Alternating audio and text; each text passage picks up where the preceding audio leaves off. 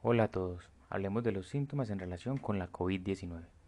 El nuevo coronavirus causa una infección respiratoria aguda, es decir, una gripa, que puede ser leve, moderada o severa. Puede producir fiebre, tos, secreciones nasales, mocos y malestar general. Pero en algunos pacientes pueden presentar incluso dificultad respiratoria. Sin embargo, las medidas de prevención de lavado de manos, distanciamiento y uso de tapabocas nos ayuda a prevenir el contagio de esta enfermedad.